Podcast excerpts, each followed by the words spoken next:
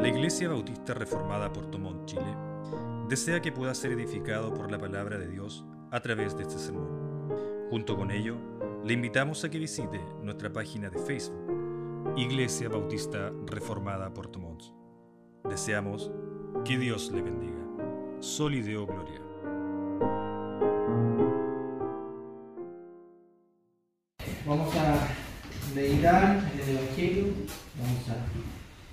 Palabra del Señor para escuchar más lo que Él tiene para nosotros acerca del llamado de la salvación, acerca del arrepentimiento, la fe. Y les voy a invitar que puedan buscar en sus Biblias el libro de Primera de Reyes, capítulo 18 versículos 37 al 39. Primera de Reyes, capítulo 18, versículos 37 al 39. Dice así la palabra del Señor. Respóndeme, Jehová, respóndeme, para que conozca este pueblo que tú, oh Jehová, eres el Dios, y que tú vuelves a ti el corazón de ellos entonces cayó fuego de Jehová y consumió el holocausto, la leña, las piedras el polvo, y aún lamió el agua que estaba en la zanja. Viéndolo todo el pueblo, se postraron y dijeron, Jehová es el Dios, Jehová es el Dios. Oremos. Gracias Señor por su palabra, ayúdenos a encontrar en ella los consejos que necesitamos, que la luz de su palabra pueda abrir los ojos de nuestro entendimiento, saber quién es usted, saber las consecuencias del pecado y principalmente ver a Cristo como nuestro Salvador. Se lo pedimos en el nombre de Cristo, nuestro Señor. Amén. Este pasaje nos habla acerca de la historia de Elías, profeta muy conocido en Israel y también nos habla de la historia de Acab, el rey de aquellos días. Acab, si nos remitimos al versículo, al capítulo 18, nos cuenta que Acab era un rey de lo más malo que hubo en la historia de Israel. Primera de Reyes, capítulo 21, versículo 25, nos dice, si usted ahí dice, a la verdad, ninguno fue como acá, que se vendió para hacer lo malo ante, los ojos de Jehová, porque Jezabel, su mujer, lo incitaba. Acá fue uno de los reyes más perversos de Israel. Fue en gran manera abominable. Se vendió para hacer lo malo. Primera de Reyes, en el capítulo 16, versículo 30, dice que fue más que todos los reyes que estuvieron antes que él. Pero a pesar de lo que uno pudiese deducir, que debido a que el reinado de acá fue tan malo, fue tan perverso, tan abominable, sin embargo la escritura nos dice que acá estuvo lleno de éxitos militares. Y eso lo llamamos gracia, porque a pesar de toda su maldad, Dios permitió que el periodo de su reinado fuera uno de los de Israel. A pesar de toda la maldad, Dios permitió que acá fuera un rey próspero. Ganó muchas guerras, incluso contra ejércitos más numerosos que Israel, como los asirios. Lamentablemente, como ya sabemos, nuestro Dios es santo, es justo. Y a pesar de que pueda circunstancialmente permitir cierta prosperidad en aquellos que no le buscan. Sin embargo, el juicio que Dios hace de los hombres, de las sociedades y de nosotros mismos es un juicio moral que va o que tiene que ver con realidades espirituales. La escritura nos dice que en el plano religioso acá siguió los mismos pecados de su padre al introducir altares, templos y otros dioses, como la diosa cananea de la fertilidad, más conocida como Acera, el dios del trueno, la lluvia y la fertilidad, como Baal. Y como leímos en el pasaje que leíamos al inicio, fue contra esas, esos dioses que Elías tuvo que mostrar la superioridad del Dios de Israel. Para empeorar las cosas, acá fue ayudado en su labor de introducir idolatría. A Israel fue ayudado por su ya todos conocemos quizá la historia de Jezabel, muy conocida, una princesa fenicia que se casó con él y que deliberadamente y constantemente introducía idolatría, trayendo nuevos ídolos, nuevos cultos, traía profetas y sacerdotes de cultos paganos y los introducía a Israel para enseñar al pueblo esta nueva religión y, enseñar al pueblo nuevas formas de culto que incluían, por supuesto, la fornicación, el adulterio, el sacrificio y cosas semejantes. Ella no solo introdujo, sino que ella misma lo practicaba, instruía a un nuevo grupo de sacerdotes para enseñar el culto a Baal. No solo eso, sino que además permitió que los mismos sacerdotes que ella había introducido persiguieran y mataran a los profetas de Jehová, a los que hacían culto a Jehová. La historia nos cuenta de que difamó y asesinó a Nabot, robándole su viña. Los cultos a Baal y a Sera incluían inmundicias, pues Acera era la diosa de la fertilidad, incluían todo tipo de inmoralidad, de rituales paganos. Ese tipo de adoración es la que estaba por todo Israel, pero a pesar de eso, acá supo también de la gracia divina, lo cual lo hace mucho más responsable ante Dios. Si usted me acompaña a Primera de Reyes en el capítulo 21,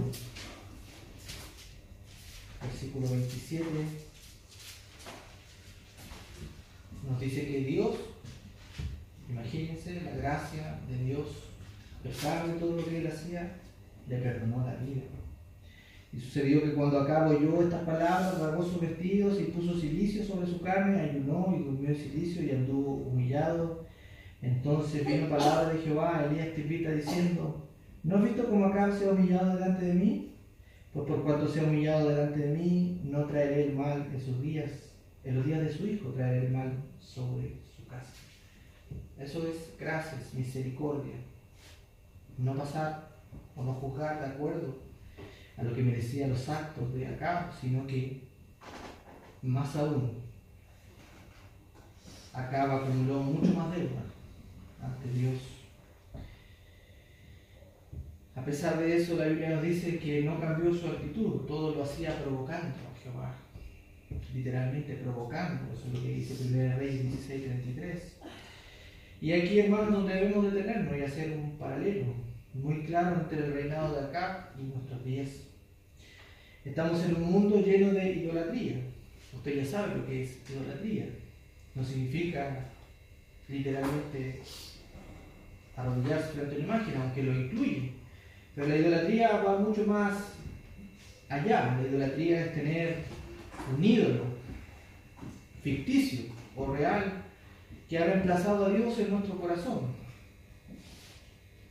Podemos tener muchos ídolos y esta sociedad los tiene.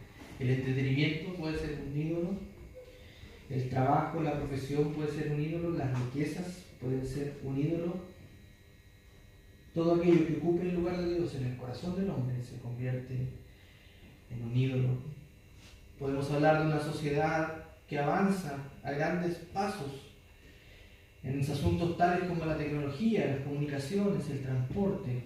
Todo lo que vemos a nuestro alrededor va cambiando constantemente y, muchas de las cosas que disfruta el hombre hoy día son comodidades y beneficios que quizás nuestros padres ni siquiera se imaginaron. Esto el hombre lo ha logrado, por supuesto, en base a la razón, al conocimiento, a la investigación. Pero a pesar de ello no ha podido resolver el problema más grande que tiene con Dios. Todo esto que el hombre ha podido conseguir es gracia, es misericordia, como en los días de acá. A pesar de que acá era rebelde, a pesar de que acá ni siquiera mostraba amor o deseo de agradar a Dios, así, sin embargo, Dios lo bendecía, Dios permitía que él prospere Y eso es lo que pasa en estos días. La sociedad ha avanzado, el hombre ha tenido muchas más comodidades, pero sigue sirviendo, honrando y glorificando a otro Dios. El hombre toma entonces su tiempo, sus energías, sus talentos y las ocupa en sus ídolos, es decir, en algo para, para lo que él es. Ama lo que desea. En la práctica, por lo tanto, es idólatra, pues sirve a muchos dioses. El hombre debiese adorar solo a Dios. Sus energías, su preocupación, su amor debiese ser invertida en guardar los mandamientos del único Dios y el Creador. Sin embargo, el hombre ama otras cosas que no son dioses. Sin embargo, Dios en su gracia común permite que el hombre prospere o se mantenga con vida. Las riquezas y el materialismo proliferan en este día. El hombre busca su propia felicidad basado en las cosas de este mundo. La escritura nos muestra que incluso el vientre puede ser un Dios cuando alguien busca el propio placer basado en lo que come. Pero ese principio se puede llevar a muchas cosas. El ateísmo, como hemos visto, puede ser un Dios. El placer puede ser un Dios. La idolatría es el común denominador que vemos en estos días. Pero también donde abunda el pecado, abunda la gracia. La gracia de Dios puede salvar al más idólatra de los hombres. La gracia de Dios ilumina los lugares más oscuros donde hay pecado, donde hay rebelión, donde hay idolatría y ofrece su gracia a pecadores como nosotros. Dios había dejado sin luz a Israel en este sentido, volviendo al ejemplo de acá. Pero sin embargo había un remanente fiel que no se había inclinado hacia, hacia Baal, que obviamente era perseguido también, y por sobre todo tenía un profeta que anunciaba la salvación a los hombres. Los profetas de aquel tiempo callaban, pues tenían miedo de Jezabel y de acá. Sin embargo, Elías, un profeta fiel, hablaba en contra de la idolatría Debido a la prosperidad, probablemente muchos no escucharon a Elías. Se conformaban con la adoración falsa porque tenían prosperidad y no adoraban al Dios verdadero, pues debido a lo que tenían a su alrededor no lo veían necesario. Sin embargo, hermanos, si me acompaña usted a Primera de Reyes, capítulo 17, versículo 1, algo ocurre. Y esto es lo que siempre ocurre. El hombre, a pesar de su maldad, disfrutando de los beneficios de Dios, pero llega un momento en que Dios manda su juicio, pues estos hombres no le adoran, no le dan gracias, no le sirven, y de vez en cuando Dios envía su juicio y llama a los hombres a volverse a Él. Eso es lo que ocurrió entonces en este contexto, 1 Reyes 17.1 entonces Elías Tifita, que era de los moradores de Galaad, dijo acá, vive Jehová, Dios de Israel, en cuya presencia estoy, que no habrá lluvia ni rocío en estos años, sino por mi palabra. El profeta Elías aparece y llama a los hombres a arrepentirse. ¿Por qué? Porque estaban todos en idolatría y nadie hacía caso al llamado de Dios. Dios derrama su juicio y cierra los cielos para que durante tres años no llueva. Al principio, acá no tomó importancia a esta advertencia, miró al menos a Elías Tisbita, no abandonó sus ídolos, no abandonó el culto, no quitó a los ídolos en los lugares altos, pero poco a poco la sequía comenzó a agudizarse más y más, destruyendo las cosechas y llegando finalmente a la hambruna del pueblo. Fue tanta, hermanos, la hambruna y la sequía, que el rey Acab se vio obligado después de dos años de sequía a él mismo tener que comenzar a recoger o a recorrer el campo para encontrar agua exclusivamente para él. En este contexto entonces se encuentra con Elías. Si usted me acompaña a Primera de Reyes 18, 17, el rey, después de dos años de sequía, dos años más de rebeldía, se encuentra con Elías en Primera de Reyes capítulo 18, versículo 17. Cuando acá vio a Elías, que estaba buscando agua y no me encontraba, le dijo, ¿eres tú el que turbas a Israel? Y él le respondió, yo no he turbado a Israel, sino tú y la casa de tu padre, dejando los mandamientos de Jehová y siguiendo a los padres. Acá lanza una pregunta intimidante Elías, acusándolo a él de la sequía. Acá estaba necesitado, estaba buscando agua, pero su corazón estaba totalmente endurecido. Eso muchas veces, hermanos, lo que ocurre también en nuestros días. Las personas pueden ver a su alrededor las consecuencias del pecado. Dios de vez en cuando puede demandar, mandar su juicio a la sociedad. O Dios puede permitir que algo nos ocurra al hombre a la mujer para que se dé cuenta de la necesidad que tiene. Pero cuando el corazón está endurecido, ni eso muchas veces ablanda el corazón.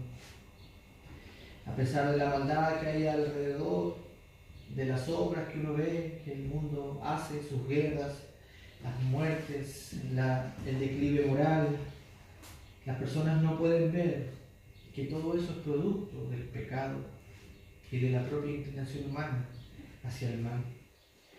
Muchos hacen como acá cuando se encuentran con Dios y le echan la culpa a Dios de sus problemas. Es como si acá preguntase a Elías, tu Dios tiene la culpa de que no tengamos agua. Pero Elías responde lo que realmente ocurre es que ese juicio, esa condenación, lo que ha venido a nosotros no es culpa de Dios, es culpa de nosotros mismos. Los hombres rebeldes dicen para sí, si Dios no existiera, ni la religión cristiana tampoco existiera, seríamos felices, seríamos más libres, podríamos hacer lo que quisieras, quisiéramos, perdón. Dios tiene toda la culpa. Si Dios no existiera, dicen los hombres, seríamos mucho más felices. Pero la respuesta es que si Dios no existiera, si Dios no nos mostrara su gracia, entonces este mundo estaría totalmente perdido. ¿Cuál es la respuesta de Elías? En la que vemos en el versículo 17. Perdón, a la pregunta que le hacen en el versículo 17, Elías responde, yo no tengo la culpa. La culpa la tienes tú. Eres tú, le dice acá, debido a que has dejado los mandamientos de Jehová, que te has sido otras dioses ajenos, que no le dedicas el tiempo a Dios, las energías, ni, ni el amor que debieses darle, sino que te dedicas a adorar a otros ídolos. Eres tú quien tiene la culpa de las consecuencias del pecado. Y cuán pertinentes, hermanos, son esas palabras para hoy. Elías no utiliza rodeos, va a la causa del problema. El problema somos los hombres rebeldes frente a Dios. Son nuestras iniquidades las que nos alejan de Dios. Son las iniquidades y nuestros pecados los que nos traen justas consecuencias. Cuando Israel buscó a Baal, se olvidó de los mandamientos de Jehová y cosecha ahora la justa retribución que merecen sus actos el cielo está cerrado, hay sequía, hay hambre. Así también en el plano espiritual los hombres cosechan el fruto de su pecado. Pero Dios en su gracia, muchas veces a pesar de nuestra rebeldía, nos pone en situaciones difíciles para que le busquemos. Aparecen, entre comillas, las sequías en nuestra vida. Aparecen las sequías en la sociedad. Para que los hombres busquen como dice la escritura, aunque sea palpando la fuente de agua viva para saciar esa sed que los consumirá y que puede llevarlos a la muerte. Dios en su providencia entonces muchas veces hace que el pecador vea a su alrededor el fruto de su maldad, el fruto de su rebeldía, para que le busque con un corazón arrepentido. Lamentablemente, hermanos, esa no fue la actitud de Acab. Acab al ver el cielo cerrado, al ver que no tenía agua, al ver que había desperdiciado su vida en la idolatría, ¿qué debiese haber hecho? Debiese haberse humillado ante Elías para, y pedirle que le mostrara el camino a la salvación. Pero lamentablemente la rebeldía de Acab era mucho mayor. Fue con una actitud desafiante ante Elías. Estaba luchando por sobrevivir él mismo y su pueblo. Y a pesar de ellos no estuvo dispuesto ni siquiera a escuchar a Elías. Por lo tanto, Elías propone a Acab demostrar que Jehová es el único Dios verdadero. Si usted me acompaña a Primera de Reyes en el capítulo 18, si leemos el versículo 19, nos dice, envía pues ahora y congrégame a todo Israel en el monte Carmelo y los 450 profetas de Baal y los 400 profetas de Acera que comen en la mesa de Isabel. Entonces Acab convocó a todos los hijos de Israel y reunió a los profetas en el monte Carmelo. 450 profetas de Baal, 400, 400 profetizas de acera, debido a su desesperación. Acá estaba dispuesto quizás a escuchar a Elías. Y es así, hermanos, también, como ocurre muchas veces, en su gracia Dios pone al hombre en una dificultad, en una situación difícil, enfermedades, debilidades, problemas grandes. La mayoría de los casos en que Dios pone situaciones difíciles a los hombres son productos obviamente de sus propios pecados para que se ablande el corazón y el hombre escucha el mensaje del Evangelio. Se da cuenta de su estado desesperado, no solo que físicamente puede llegar a la muerte quizás, sino que también espiritualmente está perdido y necesita salvación. Se da cuenta de su idolatría y las consecuencias que le traerá el pecado. Dios ablanda el corazón muchas veces con estas sequías espirituales y llama a los hombres al arrepentimiento. ¿Qué quería hacer Elías entonces al contrastar o al traer cierto el holocausto frente a Acab y sus profetas, eh, Elías quería demostrar que Dios es el único Dios verdadero. Dios utiliza a este hombre, Elías, para mostrar al pueblo de que Él es el único Dios verdadero y que la adoración que llevan a Baal o a Sera es totalmente vana, fútil, es inútil, no tiene sentido. Elías ridiculiza al Dios Baal. Sus profetas comienzan a clamar para que el sacrificio que están llevando adelante sea quemado. Los profetas de, Baal clamaban, se cortaban, gritaban, esperando que su, entre comillas, Dios Baal enviase fuego y quemara el holocausto que habían preparado. La escritura nos dice más adelante que fue un día entero que estuvieron clamando en medio de la multitud. Ellos probaron a su Dios. Esto también, hermanos, lo podemos llevar al plano espiritual. Si usted tiene un ídolo, lo que debiese hacer es probarle. ¿En qué sentido? Si alguien tiene como Dios al dinero, por ejemplo, Pruebe el dinero, pruebe ese Dios, vaya tras él, ámele, recíbale, dedíquele todo su tiempo, muéstrele o más bien reciba todos los beneficios engañosos de, la de este ídolo. Dediquémoslo nuestro tiempo, nuestra energía, y cuando tenemos que probarle lo verdadero, este ídolo será sordo. ¿Por qué? Porque no nos puede oír. La pregunta que debemos hacerle a este, a este ídolo es, ¿puedes darme gozo verdadero? ¿Puedes darme felicidad verdadera? Probemos a ese ídolo. Ídolo dinero, cuando llegue la muerte, ¿qué puedes ofrecerme? ¿Puede llevar mi alma más allá de la tumba y darme vida eterna? Ciertamente este ídolo dirá que no. Así podemos probar cada ídolo que tenemos en la vida. Si nuestro ídolo es el placer, es el entretenimiento, pregúntele a su ídolo. ¿Me ayudarás cuando llegue la muerte? ¿Me darás vida eterna? ¿Me darás felicidad verdadera? Ese ídolo será ciego, sordo, mudo, como leíamos en el salmo que leíamos en la mañana. La verdad es que Jehová es el único Dios verdadero. En su gracia Él nos muestra que nadie más puede darnos lo que Él nos ofrece, a pesar de nuestra rebeldía y de nuestra naturaleza pecaminosa. Nuestro Dios ofrece amor, ofrece vida eterna. Elías pregunta entonces a estos profetas ¿Hasta cuándo? ¿Hasta cuándo? Perdón, le pregunta al pueblo, ¿hasta cuándo vacilaréis entre dos opiniones? Si Jehová es Dios, servirlo. Y si Baal, ir en pos de él. La escritura dice que el pueblo no respondió palabra. Ese mismo llamado que Elías hizo en ese tiempo es el mismo llamado que el Evangelio hace al pecador.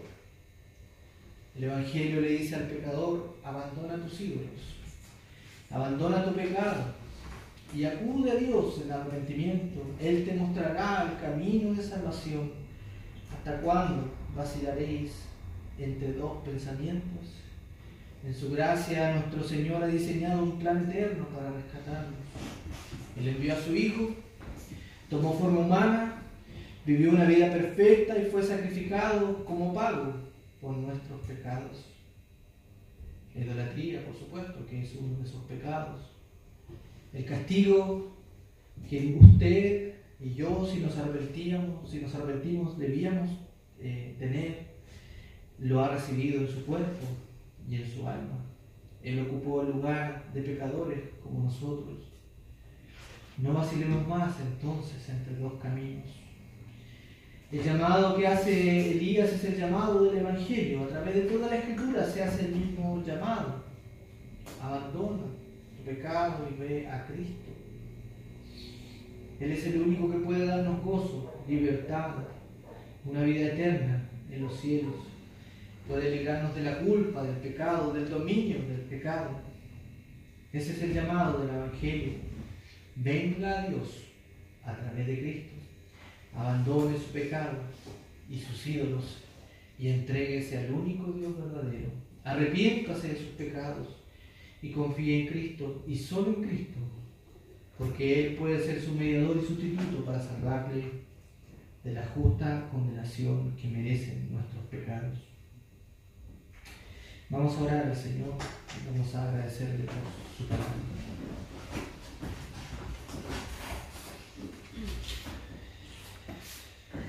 Gracias Señor, le damos por su mensaje.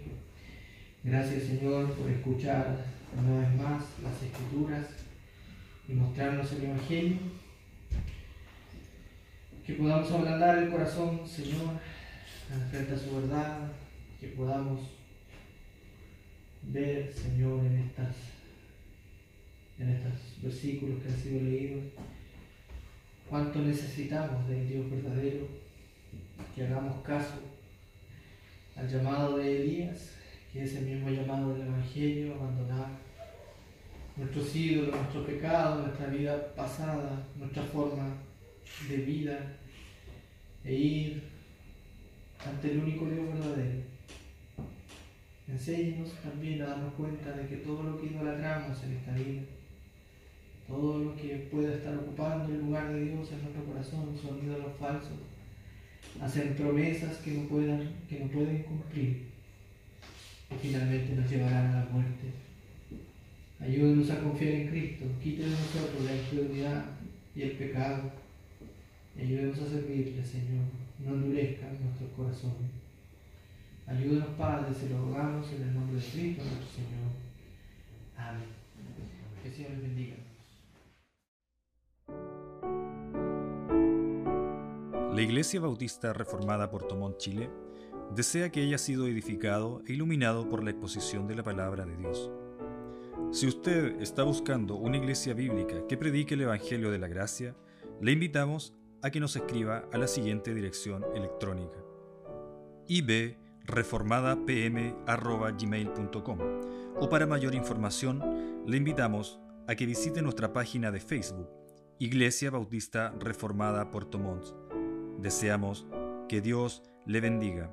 Solideo Gloria.